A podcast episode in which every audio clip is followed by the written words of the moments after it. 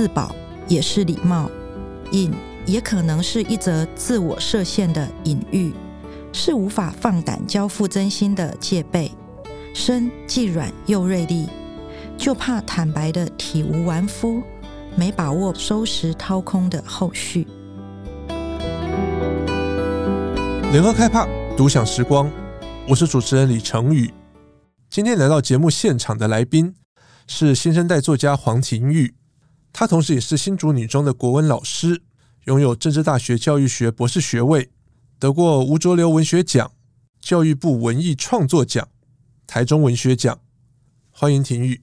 主持人陈宇，还有各位听众朋友，大家好。其实我已经很习惯廷玉国文老师的身份哦，直到五年前他出版了散文集《时光走向女孩》，到今天带来最新的散文作品《隐身术》。先来问廷玉好了。你这两本散文集五年期间的写作心境转折，因为在《隐身术》里面，逢甲大学中文系教授张瑞芬老师他下了一个评论，他说你是从女老师好女孩的人设，进入到掩盖不住人生踉跄、肉体衰败、心灵挫伤、危尽中年的人生况味，你真的有这样的转折吗？我们都一起进入这样的转折，对不对？呃、因为我是你同学嘛，因为我们毕竟也认识二十。二十六七年有了吧？其实从上一本到书到这一本书出版的五年来，那我的心境处境没有太大的变化。嗯、那所以刚才提到的人生踉跄啊，肉体衰败、心灵挫伤，其实也都是一直存在的。嗯，那为中年也来到了后中年了。后中年不要这样，我们两个都一样。倒是第一本书《时光走向女孩》，它对我来讲是一个启动。嗯，那我觉得写作而且可以出版，它启动了一个可以挹注心力的标的。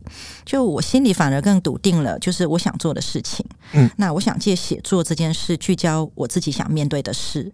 那这样我就没有时间去盘旋，没有空间去容纳刚才说的人生的踉跄啦，然后或者是肉身的衰败，然后或者是心理的呃一些。挫伤，好，那这些我不愿意面对，或者是无能为力面对的事情。所以，真的是步入中年之后，很多事情其实我们是透过，像你是透过书写，或者是透过在学校里面教书、跟学生相处，来做一个喘口气的转换。会会会觉得有有这样的差别。嗯。所以，为什么你的第一本散文集是以比较学生跟学生相处的反思啊，或者是平常的互动里面作为一个主轴？啊、呃，对我来讲，那是一个最贴近我当下生活状态的。嗯，那我想说，第一本书以呃这个来做出发，它可能是。我觉得是一种反馈，就是跟我相处这么多年来，也将近十十多年、二十年来的，就是这样的教学环境。嗯，然后一方面我也想要，就是从成年的角度，然后去回望自己也曾经青春的时候。是，其实这些写在里面的女孩的状态，何尝不就是我曾经拥有过的？所以我好，那里面好像每一个都是我的分身。所以他们可能在二十年后就会进入隐身术的世界。没有，他们可能会比我更好。我希望他们走得更顺利、更顺畅。这样是最新的这本隐身术，你把书里面分成了三个部分。第一篇是更衣室，第二篇是病房，第三篇的你取名叫小公寓。你是有特别在精心设计这种女性空间的书写吗？其实这三篇的集名的设计是精心，但是也不算精心。嗯，因为那时候在整理这本书的文稿的时候，然后我在做分类。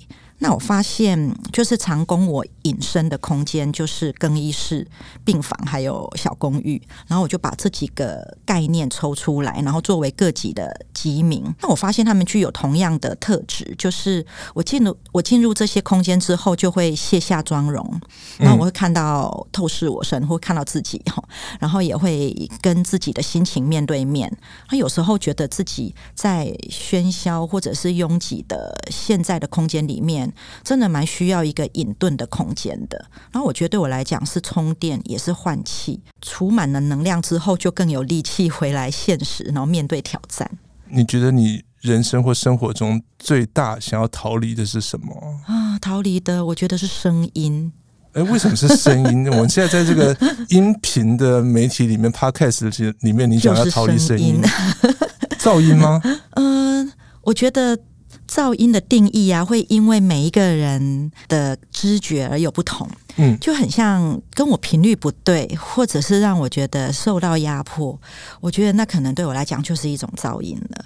然后有时候脚步过快，然后喘不过气的那一种感觉，对我来讲会不会也是一种压迫的？的音频呢？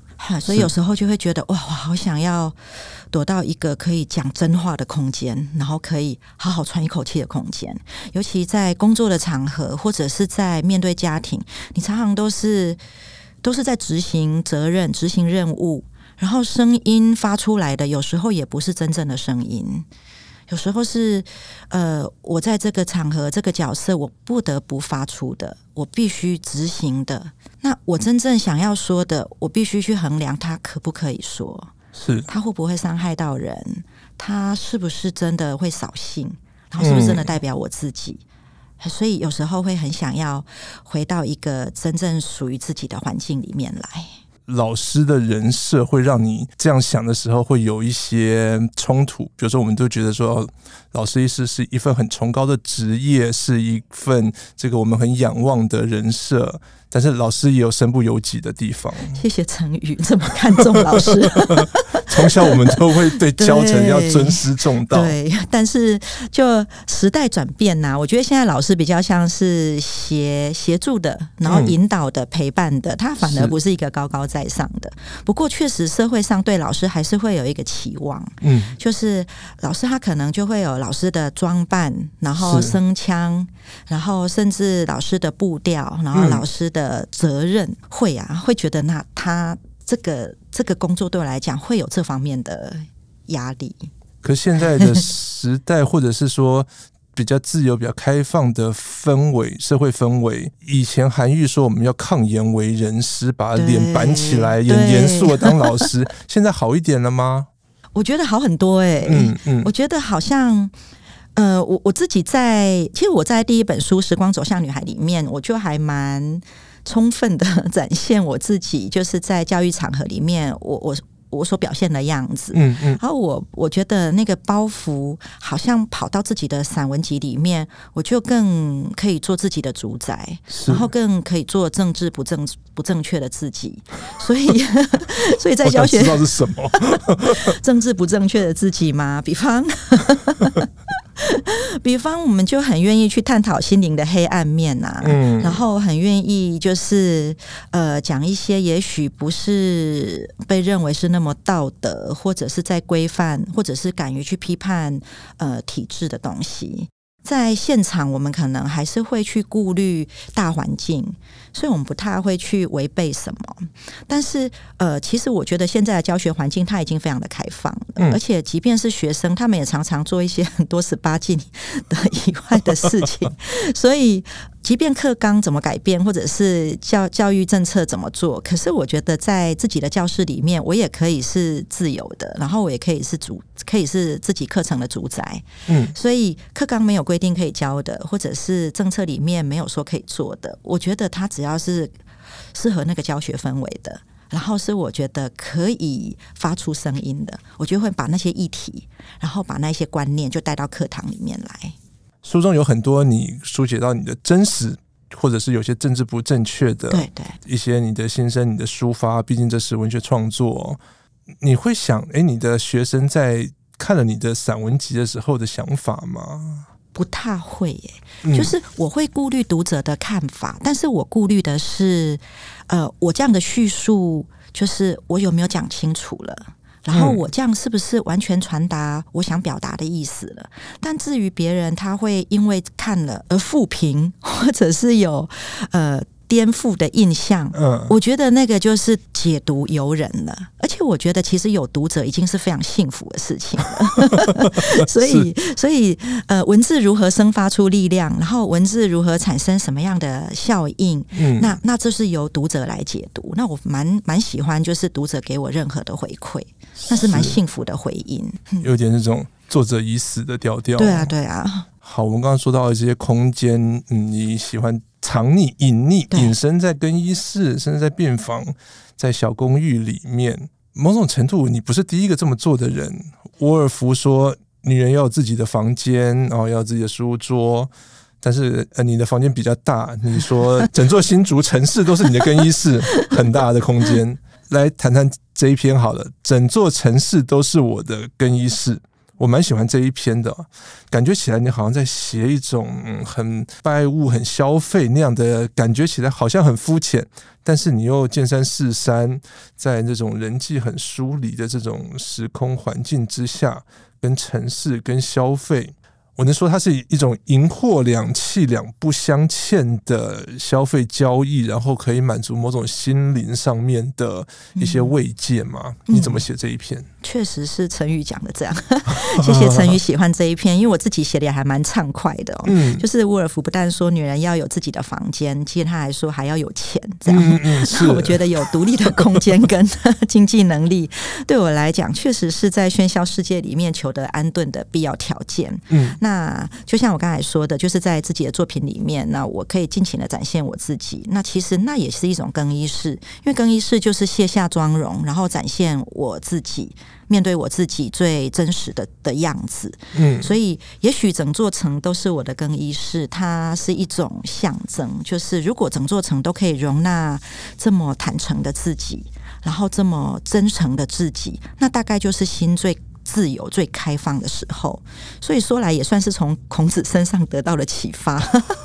讲到孔子，刚才突然想到说，哎，他说不义而富且贵，与我如浮云。嗯、那也就是说，如果我的消费是符合正义的，是道德的，那何乐而不为呢？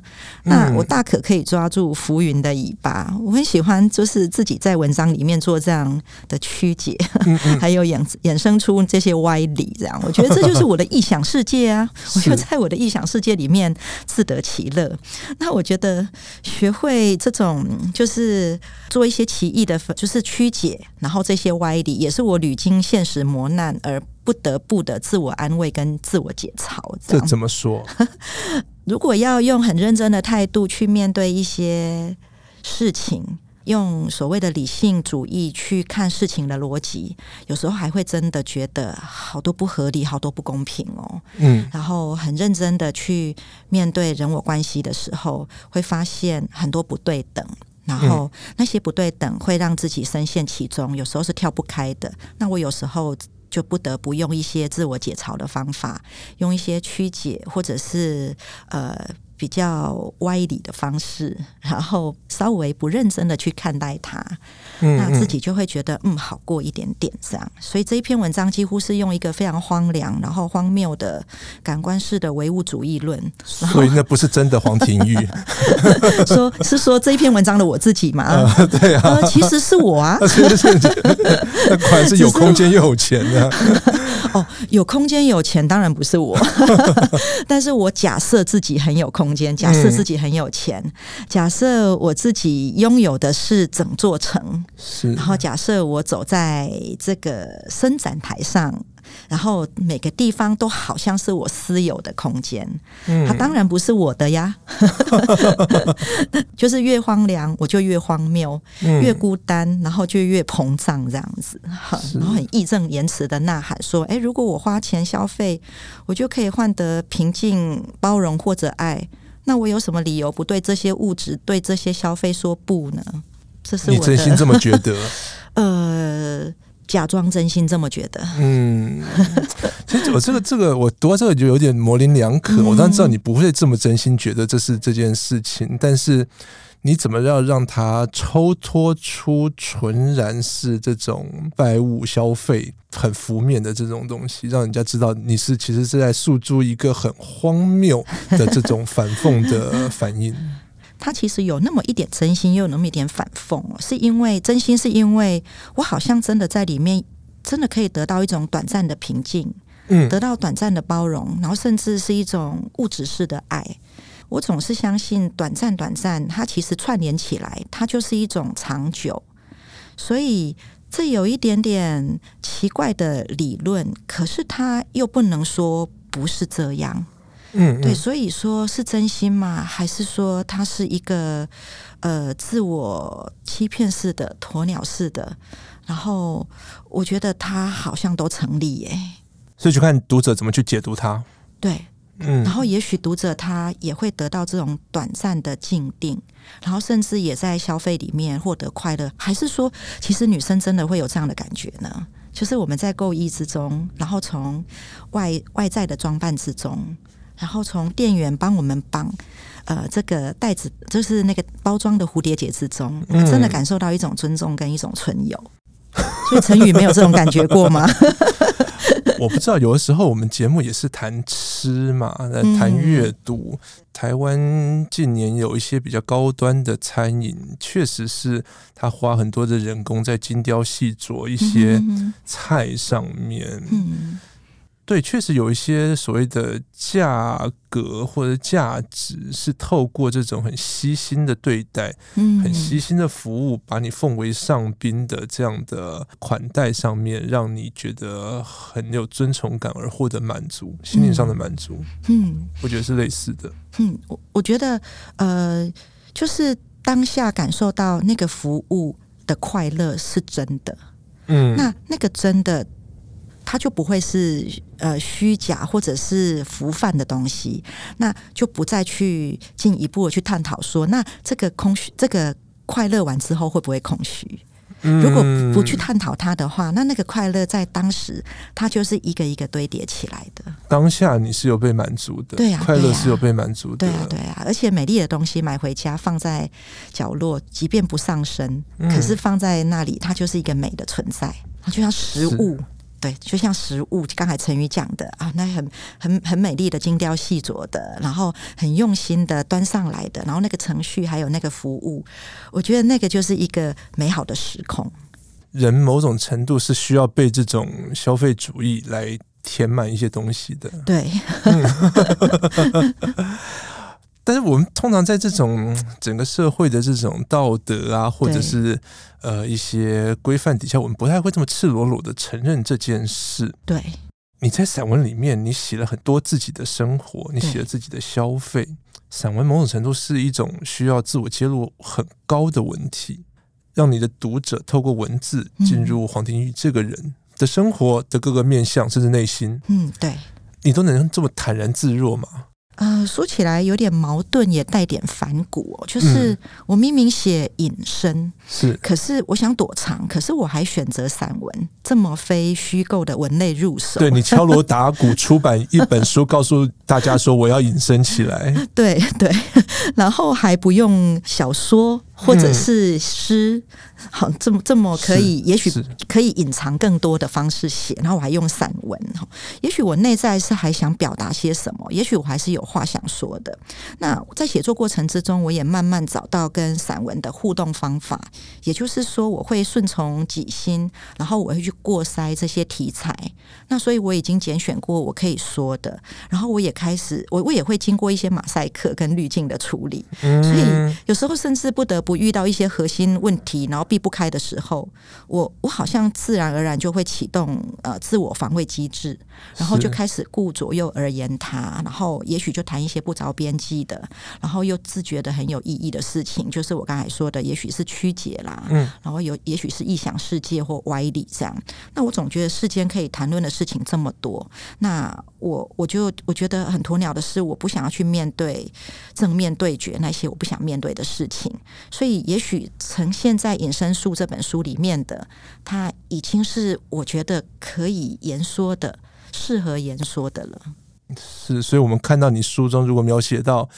很荒谬的，你想要曲解的，故意曲解的，就知道你在这个点上面可能你不太想聊。对，我可能在 召唤一些，就是呃马赛克，嗯嗯嗯，然后召唤一些魔法，然后把它处理掉，然后避开掉了。这样，我们说这个揭露自我，延续这个话题，你在书里面写了很多次关于气味这种东西啊。对，你写到关于悲伤的气味。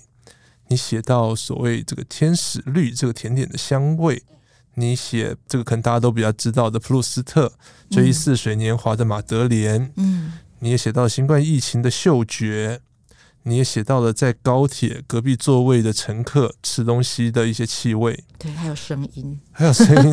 对，你刚刚提到，你觉得最困扰的可能是声音，但是你又写到说气味是最具侵略性的。对对，气味怎么侵略了你？我对气气味是非常敏感的，因为我觉得每一种气味它都可以召唤一些记忆。嗯，所以当那个气味呢进到我的周遭、我的接收区的时候，其实它是画面。嗯 气味转成画面，这个很难理解。你有比较具体的想象吗？呃，比方说，呃，就是我在这本书里面，我我有提到，就是呃，香茅的那个气味是。然后我觉得它是非常刺激的。然后通常我香茅呃出现的时候，就是用来驱蚊。嗯，所以它在我面前，它就会召唤很多蚊子的画面。然后那个密集恐惧，他密集恐惧就出来了。他他就是他就是跟蚊子有关的啊，嗯，所以意思就是说，这个空间里面就是有很多蚊子的意思，所以才会有人去撒那个香茅。香茅对，然后我就会觉得哇哇，这个我等一下要要要开始驱蚊了，这样。然后我觉得我自己是比较对感官是很比较在乎的，我习惯依附在味觉啦、嗅觉啦，或者是声音，然后。然后去眷恋或者去追溯过去，然后去感受物体的存在。嗯，这是作为一个好的书写者必须要的功力吗？对于感官的敏锐？哎，我不知道哎。或者是说，因为你的感官敏锐，让你成为一个很好的写作者？呃，谢谢成语，这是这这这个是疑问句还是肯定句呢？我我觉得这是我的特质，嗯，但我不知道说他对我的书写的帮助。呃，有多大这样？但、嗯、但是我我觉得它同样，它会召唤一些记忆，好的记忆，不好的记忆，我觉得同样都有。所以我自己会对喜欢的气味，然后凑近鼻子闻得满心欢喜的这样；然后对不喜欢的气味，我也会感到坐立不安，然后昏眩欲吐，甚至有时候会很想要夺门而出。那虽然人家汤都会说气味粒子，它其实是很。微小的，可是我觉得这个微小也会带来真实的美丽与哀愁啊！就是这些微小气味对我来讲所引发的，都是一些大世界啊。其实，在谈饮食当中，常常讲到一个所谓普鲁斯特效应，就是《追忆似水年华》里面，他吃到马德莲泡在这个断花茶里面，他就回忆起他的小的时候。对对。婷玉，你说你的嗅觉是很敏锐，你有类似的这样经验吗？闻到某种气味之后，你会联想到儿时，甚至是你一段很深刻的回忆。会，就是比方说走在巷弄里面，然后呃，尤其是傍晚的时候，就是。呃，家家户户都在煮菜的时候，嗯、然后有一些油烟出来了，然后如果很困扰，这样从那个屋檐走下去，满身都是那种 煎鱼啊、炒菜的味道，全身都是沾染那个味道嘛。可是如果闻到就是我妈妈煮过的料理的味道的话，嗯、我就会想到小时候回到家，然后开门，然后我妈妈就是把晚餐准备好了，然后我就可以直接到餐桌上，然后就直接吃一口。然后先先吃为快，我觉得那个幸福的感觉会被召唤回来。黄妈妈的拿手菜是什么？哦，她拿手菜超多的，超多的。我觉得她煮的东西对我来讲就是呃很熟悉的，然后很安全的，然后很温暖的气味。或者说，庭玉你喜欢吃什么？我喜欢吃什么？我妈妈煮的东西，我很多都很喜欢吃。哎，比方说她她煮的玉米浓汤，哦，玉米浓汤 哦，那个香气奶油的香气，对，然后奶油他一定会用那个。乳马林哦哦 是，然后他的他煎的鱼，嗯，就很有那一种，就是他的干干煎的任何鱼就会很有那种呃那种香气。然后我觉得那个香气我很难去叙述它，可是你就知道那是我妈妈煮的，是，是然后炒的虾子那个酱油的气味，我觉得那就是我妈妈煮的。虽然它对餐馆来讲全部都是家常。可是就是因为那个家常，它会让我有一种就是很依附在，那就是儿时的童年的家的味道那种感觉。常常影响我们最大的不是哪一间有名的餐厅或大饭店的知名明星主厨的菜，反而是这种我们吃惯的家常菜，是我们一辈子都很难忘掉的一种嗅觉的记忆。对对对，嗯，而且每一次回去，然后就只要一进门口，就是现在。一回到家，然后就是回娘家，然后一进到门口，闻到那个味道，就会觉得啊，我回家了。嗯，就这么单纯的感觉，这样。但是妈妈的味道会影响你做给你的小朋友吃吗？我不擅长料理，所以我没有传承这 个。哎，所以你都给你的小朋友吃什么？我儿子说我最擅长煮的东西是贡丸汤跟水饺。哦，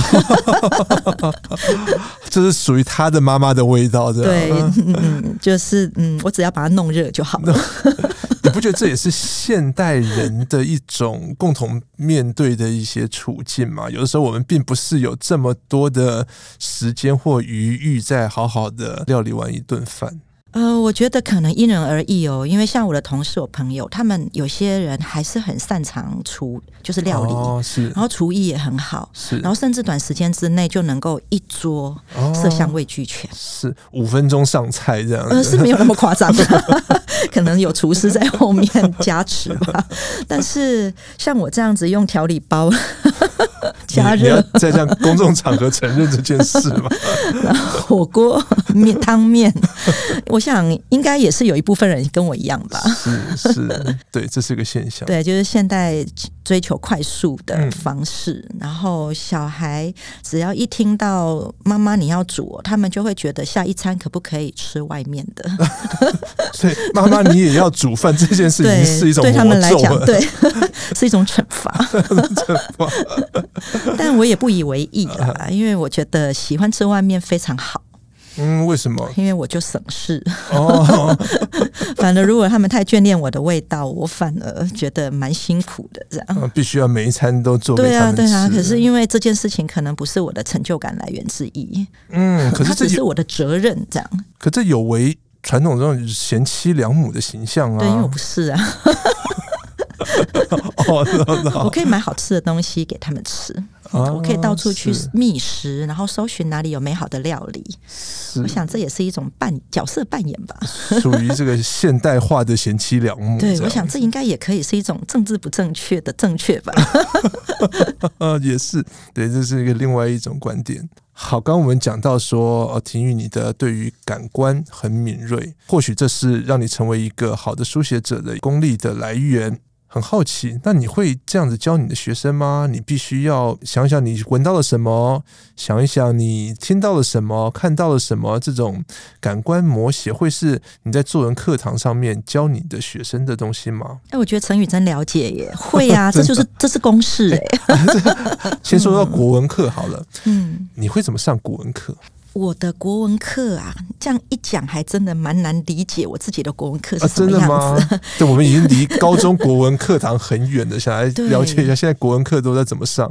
如果因为我没有看过别的老师他们上的国文课是什么样子哦，嗯嗯，所以我我我不太知道说正常的国文课应该是怎么样。是，但因为我自己在国文课堂里面，我喜欢就是会带一些议题，然后会、嗯、呃赏析一些。课文它所延伸出来的就是作者的观点，然后他的文章这样也会教升学考试会考的东西，嗯，然后学测有考过什么，所以你也是有某部分的升学导向是必须的，是必须的，就是升学，然后自己的。观感就对这一刻的诠释，我的观感，嗯、然后相关的文章的延伸，都是我会带进来。甚至我就是这几年来，我一直都是影音教学，因为学生的口味是很重的。嗯、如果一直都是学生口味很重，这一点怎么说？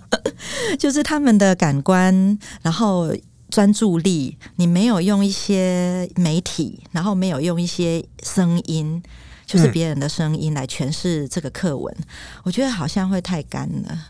所以可能会就是有相关的呃，就是 YouTube 上面的影片啊，然后有一些歌曲啊，然后可以让这一刻更精彩一点，我就几乎都把它纳进来，这样。所以必须是多媒体教学，哦，这是一定的。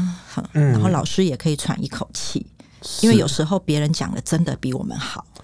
对，这个让我一直在想这件事情。当我们在网络上面有各种的教学的影片，甚至是素材，甚至是拍的很好的，比如说一些相关的知识，那也因此学生觉得说我可以在网络上面找到各种我需要的知识也好、技能也好、嗯、想法也好，然后又教的比你老师好玩。现代的老师，你们觉得你们的价值会是什么？呃，我觉得老师他不单单只是知识的给予者。那就像成宇刚才说的，就是其实网络，然后很多资讯的媒介，它都非常的多元了。嗯，那其实这些知识，如果学生都取得到的话，那我们和我们需要再复述一次给他们吗？甚至书本讲的呃上面的东西也都非常的足够了。是，那我们要我们要用什么样的方式让他们可以得到更多，或者是得到也许他现在。还没有办法理解到的，这确实是我们一直在想的。嗯嗯。那我会觉得，对他们来讲，知识的多元，然后管道的多元，他们也会产生一些困扰，就是筛选，是，然后归纳整理，这就是我觉得老师可以做的。所以这么多平台上面有的跟这一课相关的知识，那我就会先走在他们前面，嗯嗯。我先帮他们筛选了。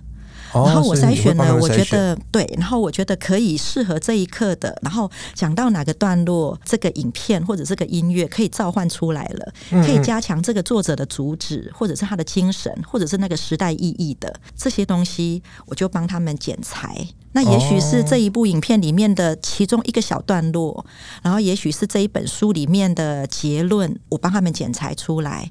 他可以用比较短的时间，嗯，然后比较摘要式的从我们这里得到一些索引。当然，如果他有兴趣的话，这个影片或者是这本书，那就是他课后自己可以再去加深加广的。所以你会教他们怎么筛选吗？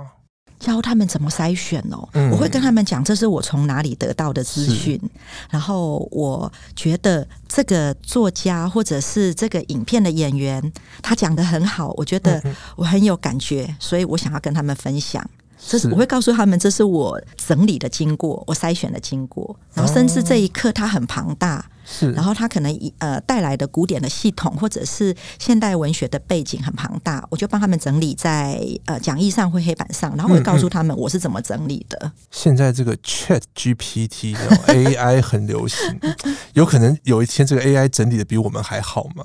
嗯，我也不知道哎、欸，因为科技永远走在我们前面，万一它取代我了，那我可能可以当播放的人吧。播放的人，这个就是未来的事，好难。去揣测哦。很有趣的一点是，你在教书的同时，你自己也在念博班，在研究所的课程。嗯，同时自己又是学生又是老师，这样的感觉是什么？比较能够同理学生吗？或者是说，好，虽然我们离高中生的年代有点远啊，当然你现在还在高中校园里面，哦、对我还在校园里面感受青春呢。对，是 青春已经离我有点远。欢迎陈宇也来找我。你觉得现在的高中生跟我们在高中的时期的最大差别是什么？我觉得现在学生就像刚才说的，他获得资讯的来源管道很多元，然后人际网络也更复杂，嗯、跟我们以前一言堂有很大的不同。我们应该都是经历过戒严时代的人吧？成语也是吧？是是是 我自己就是曾经在学校讲台语，然后被罚五块钱。哦，然后我还有挂上狗牌哦，就说我不爱说台语，嗯嗯嗯，我爱说。所以在我们那个年代，其实是还有这样的。有，我有经历过。可我最在乎的不是被挂上狗牌，我最最在乎的是我被罚五块钱，但是我可以买零食的 一天快乐的来源。这样。那所以，就以前我们会比较仰赖，就是官方或者是课程，或者是单一的来源，比方说课本。或者是老师，嗯、或者是就一台电视这样给我们知识，然后我们生活环境也会比较单一，就是上学放学常常是点对点的移动，是就是家里跟学校这样，然后我们参与的考试也是一试定终生。那现在的老师比较像是学生的引导者、陪伴者，然后传授知识的意义也在转变，也就是我刚才说，我们可能蛮需要帮助学生筛选、会整。归纳庞杂的资讯，因为我觉得学生他们现在很多，我听到的声音是，他们很多是会很迷茫、很迷惘，因为他的选择变多了，然后他的资讯也变多了，他反而会无所适从，这个是他们现在的困境。所以他们现在其实更需要的不是更多的知识，而是怎么去选择。对，而且他们更需要去认识自己，因为他们必须要去媒合这个选择跟。选择是不是适合自己？可是有时候他们不知道怎么样去认识自己。这个好难哦。对对，一听到的声音也变多了，就是人际网络也多了，所以他们接收到的反馈就是。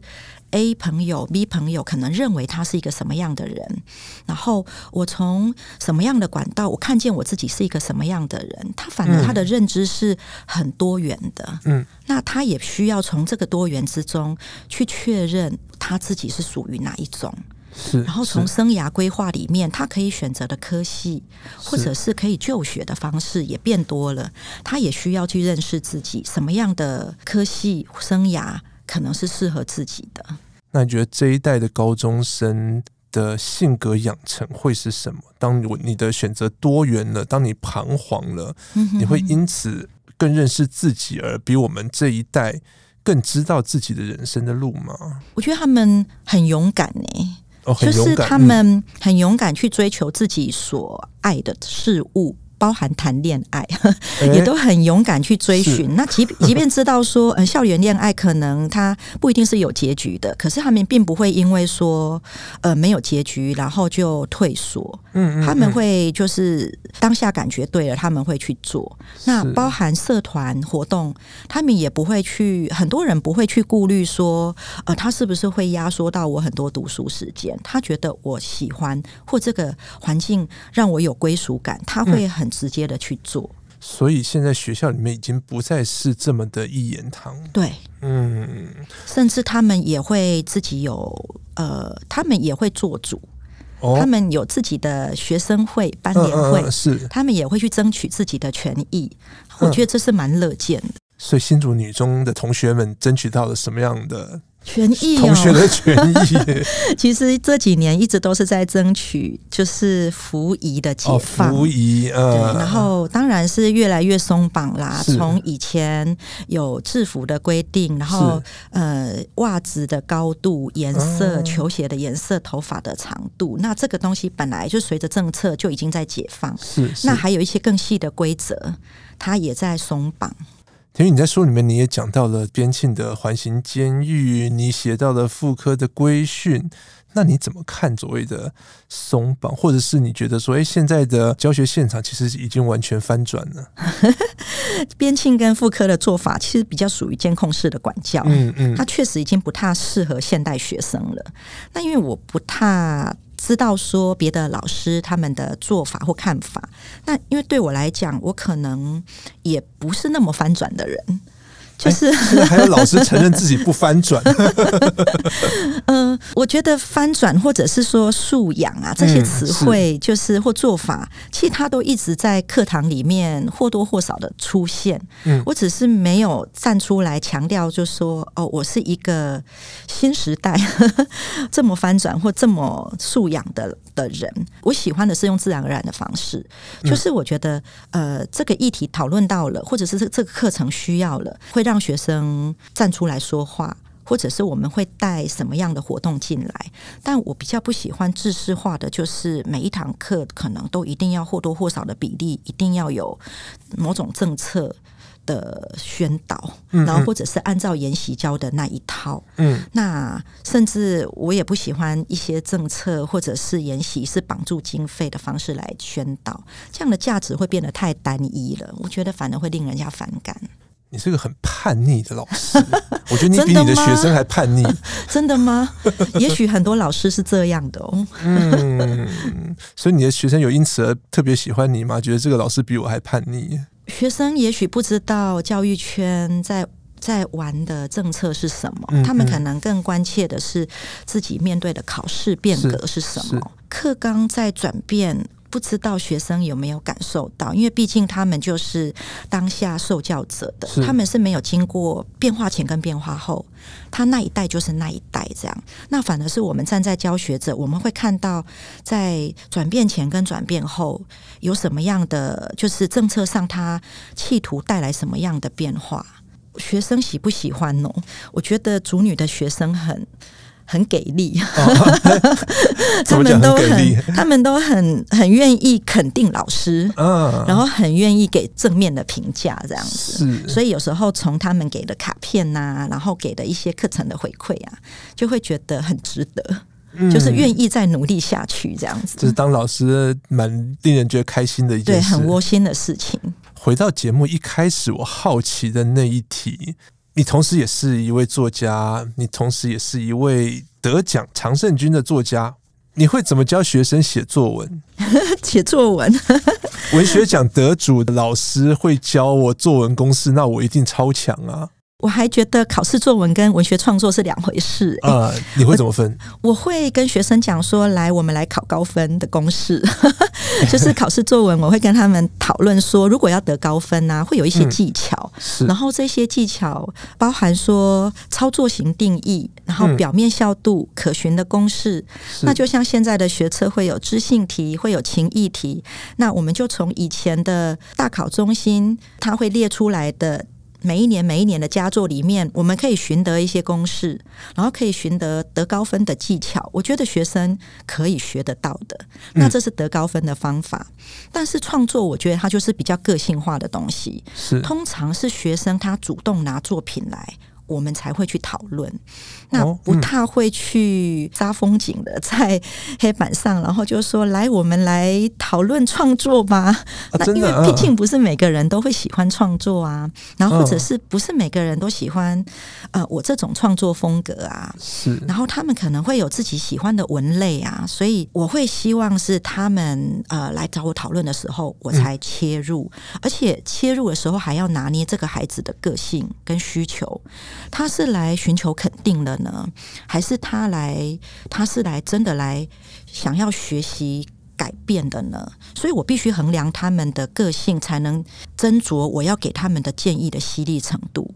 还有介入的深度，不然我觉得我很怕挫折他们创作的初衷。所以，我这个学生，我拿我的作品给老师看，我只是想要让老师说我好棒棒，结果老师把我改了一堆，让我很挫折，我就哭着回去这样子。那我觉得我就造孽了，因为我自己曾经在中学的时候就写了认为自认为真的好棒棒的抒情文，嗯，然后结果却被我老师说情感泛滥，不知所云，觉得好挫折哦。你是怎么走过来的？我真的有好一段时间，我就自我怀疑，真的会不敢再写，嗯、所以我就念了教育系。啊，啊，是这样吗？就没有走中文这一条路。那真的在教育系的过程中，真的也比较少在创作。哎，某种程度，它是社会科学，不太算是那种对对，比较不是主观式的所谓的狭隘的创作的定义，就是抒情散文。嗯、是，反而比较不是这样。呃，是在看了很多作品，然后有一些共鸣，然后也觉得自己也想要写，然后才慢慢的着手去做。所以我觉得我自己算是蛮后面后面才开始创作的。我不想成为学生创作的杀手。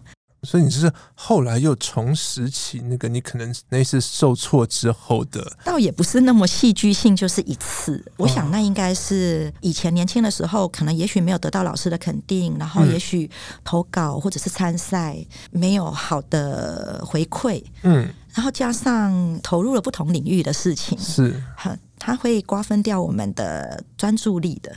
反倒是在教职这件事情，他稳定了之后，好像发现自己才有余地，然后想要做自己真正想做的事情。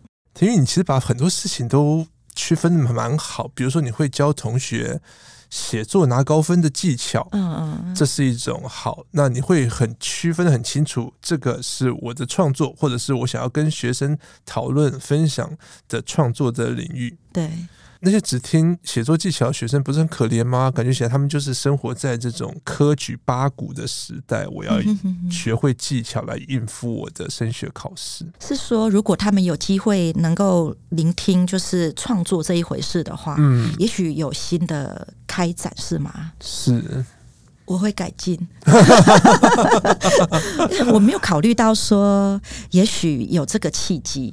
嗯。因为觉得很有趣的一件事情，嗯、我们现在的呃考试的作文，嗯，某种程度它不是这么的工具化的文类，比如说写我的履历呀、啊，或者是写书信啊，这种东西某种程度不是它主要在训练你作文的一个目标，对不对？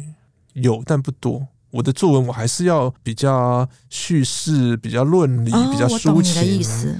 会，就像刚才说的，学测现在分知性题，它可能就是一种论理。嗯，那情意题它就会比较抒情，它也其实也在引导学生，就是抒发自己对某一件事情的感受，然后召唤的记忆或者是过去的经验是什么。它其实也牵涉到某种文学的创作，这个确实也是呃，我们上课就是会教他们的一环。是，只是说教的方式，它可能会比较公式化。那那个公式化会告诉他们说，我会建议他们就是呃，先用一些摹写，就是所谓的感官技巧，嗯，然后来把那个场景撑出来。是，那是我所谓的公式。那反过来说，现在不要谈学生的考试作文。嗯，反过来说，文学创作，嗯，拿文学奖有公式可循吗？我知道有些人在讲一些套路。哦。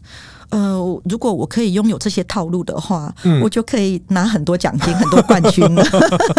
我觉得我自己好像比较比较愿意做的事情是，我想写我想写的。然后，如果我同时想写我想写的，还能够得到评审的青睐，能够拿到奖。我觉得这才是我最想要做的事情，因为对我来说，也许拿奖或者是拿奖金，它已经不是最前面需要的了。就我已经有一份工作了，它是我经济的来源，得到肯定或者是得到评审的不同界面的看法，这是我还蛮蛮希望能看到的。嗯，所以我可不可以就是呃写我所想写的，而不是去揣摩什么样的作品比较讨喜？如果能够用这样的方式，还能够得到肯定，我觉得那是对我来讲才是真正的前进的动力。如果回到刚刚国文课的话题，我觉得台湾的国文课或国文教育近年一直在争论这种文言文的比例啊、文白的比例等等。作为一位国文老师，你觉得呢？我觉得好像不只是文言文呢，好像许多事情它变成考试依据或者是评比竞争的工具的时候，嗯，它就会有公平性、适当性的问题。我觉得它好像是一个没有办法彻底解决的问题。可我觉得文言文它可能只是一种语言表达的形式，然后是一种思想的载具。我我觉得文言文之所以会成为一些学生、一些人的阅读障碍，我觉得大概是会不会是语言的生疏，嗯，就很像我们面对英文等一些外国语言，外语对，或者是现代诗一些比较凝练的意象的时候，难免会读不懂，然后会有这种隔阂。我自己觉得，我身为老师，我想做的就是解码，嗯，就是把那一篇文言文，然后用把它的时代背景、思想，然后情感转译出来。呃，尽量让学生去理解这些诗文背后的时代意义，然后就是跨越那个呃文字形式的障碍，然后去看到作者的意识形态，然后进而他们有能力自己去阅读、去批判、去赏析。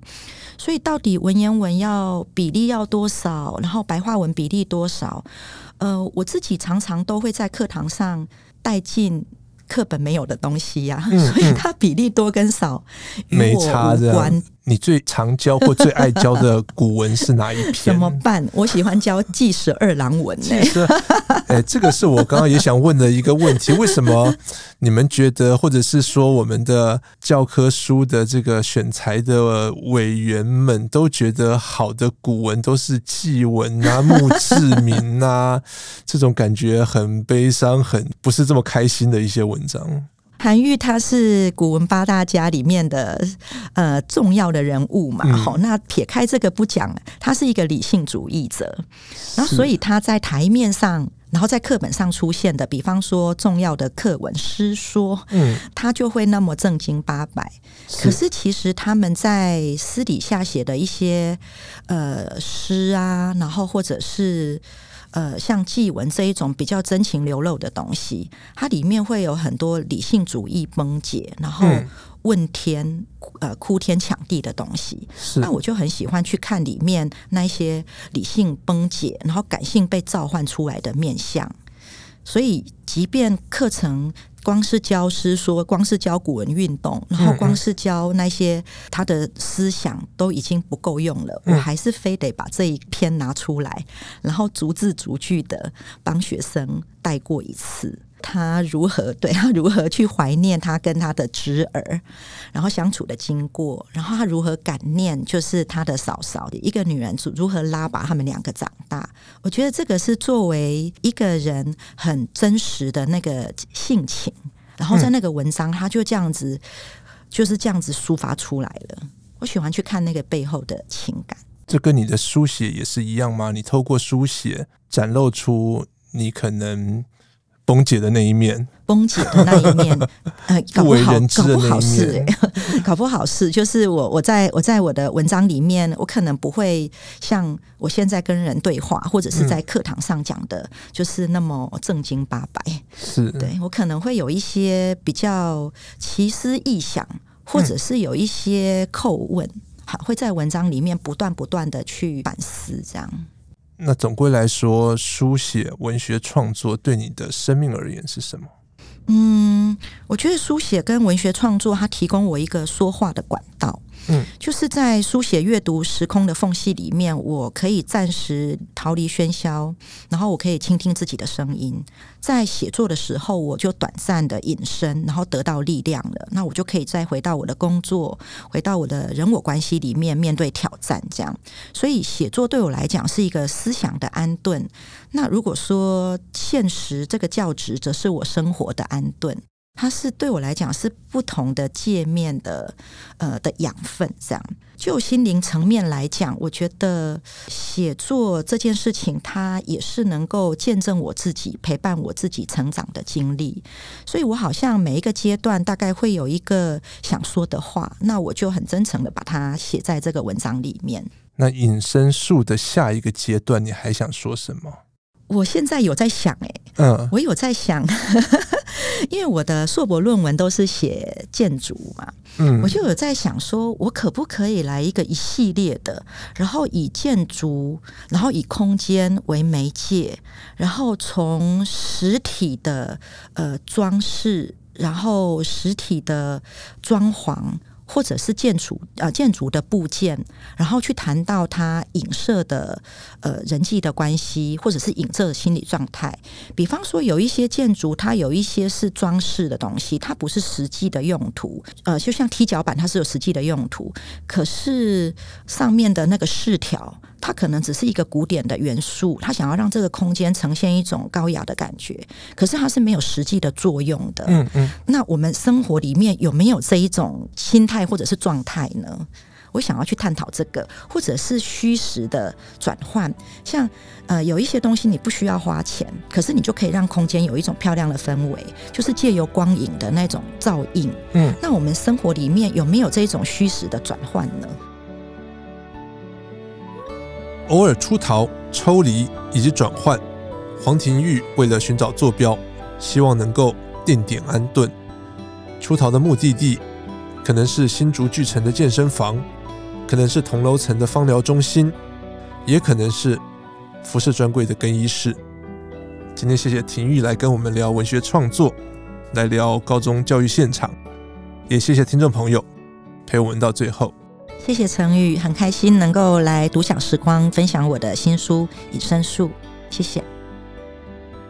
上网搜寻 vip 打 udn dot com 到联合报数位版看更多精彩的报道。